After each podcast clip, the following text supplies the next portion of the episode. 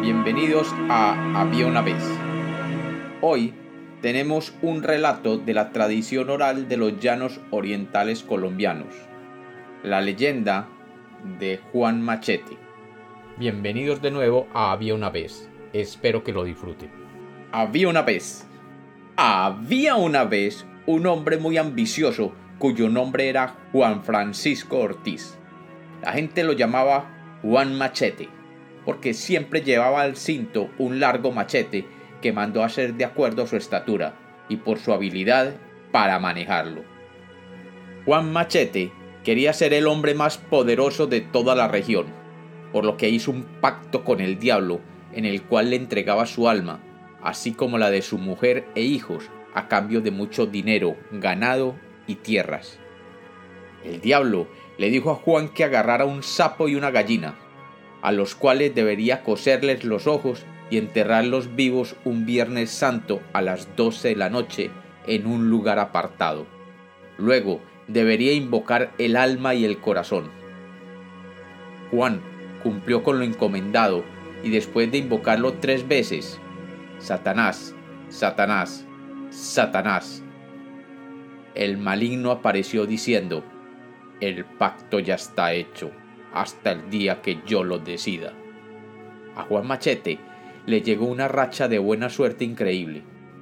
Sus negocios prosperaban, sus tierras se volvieron muy fértiles, el ganado ni hablar, las vacas parían de a dos terneros y su fortuna crecía aceleradamente. Una noche, un imponente bramido de un padrote, un macho reproductor, estremeció la pradera. Juan se levantó, pero nada extraño pudo ver.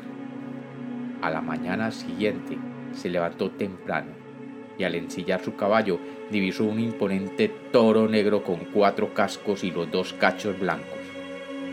Pasó este hecho desapercibido y se fue a trabajar como de costumbre. En la tarde regresó de la faena y observó que el toro todavía se encontraba merodeando la casa. Pensó, mm, bueno, será de algún vecino. Trató de sacarlo de su territorio, pero esto no fue posible porque ningún rejo aguantó. Un día, mientras Juan recorría sus propiedades, vio un chivo, y éste se le acercó y le dijo, Escucha esto, Juan Machete. A tu hacienda llegarán unos trabajadores, contrátalos porque ellos te serán fieles servidores. Irán al mando de un hombre que llamarás Constantinoplo, y lo bautizarás rezando un credo al revés. Tus riquezas se duplicarán, y no habrá hombre más rico en toda la región. Y así lo hizo. Juan Machete encontró al hombre del que le estaban hablando.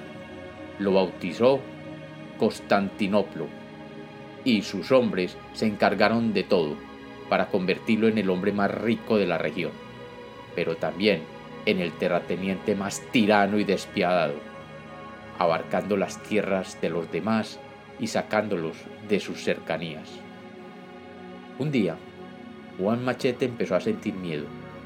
Presentía que se acercaba el momento en que debía pagar su deuda con el rey de las tinieblas. Pero como no hay plazo que no se cumpla, ni deuda que no se pague. Todo lo que creció como espuma se fue disolviendo. Y vino la sequía, trayendo la muerte de todos sus animales, mientras que el toro negro permanecía. Los trabajadores del diablo y su familia también lo abandonaron, adentrándose en las profundidades del bosque. Su casa resultó destruida por un voraz incendio, y con ella la mayoría de sus riquezas. Su cabalgadura y el toro negro fueron los únicos testigos. Después de quedar solo, su ambición lo llevó a recoger en cofres el resto del tesoro que le quedaba. Paso seguido, se internó en el bosque y escondió todas sus riquezas en una cueva subterránea. Arrepentido del pacto que hizo, desapareció en las entrañas de la selva. Luego de un tiempo, murió y fue a pagar su deuda con el maligno. Cuenta la leyenda y cuentan los viejos de la serranía de la Macarena, en Colombia, que el alma de Juan Machete todavía deambula por esas tierras, y se puede ver un hombre que camina echando fuego por la boca, y que impide a todo aquel que lo intenta a que desentierre sus tesoros, asustando y sacando a planazos a todo aquel que intenta acercarse. Que camina por los pastizales, llevado de un ser demoníaco llamado Constantinoplo. Y como los cuentos nacieron para ser contados, esta es otra leyenda de Había una vez.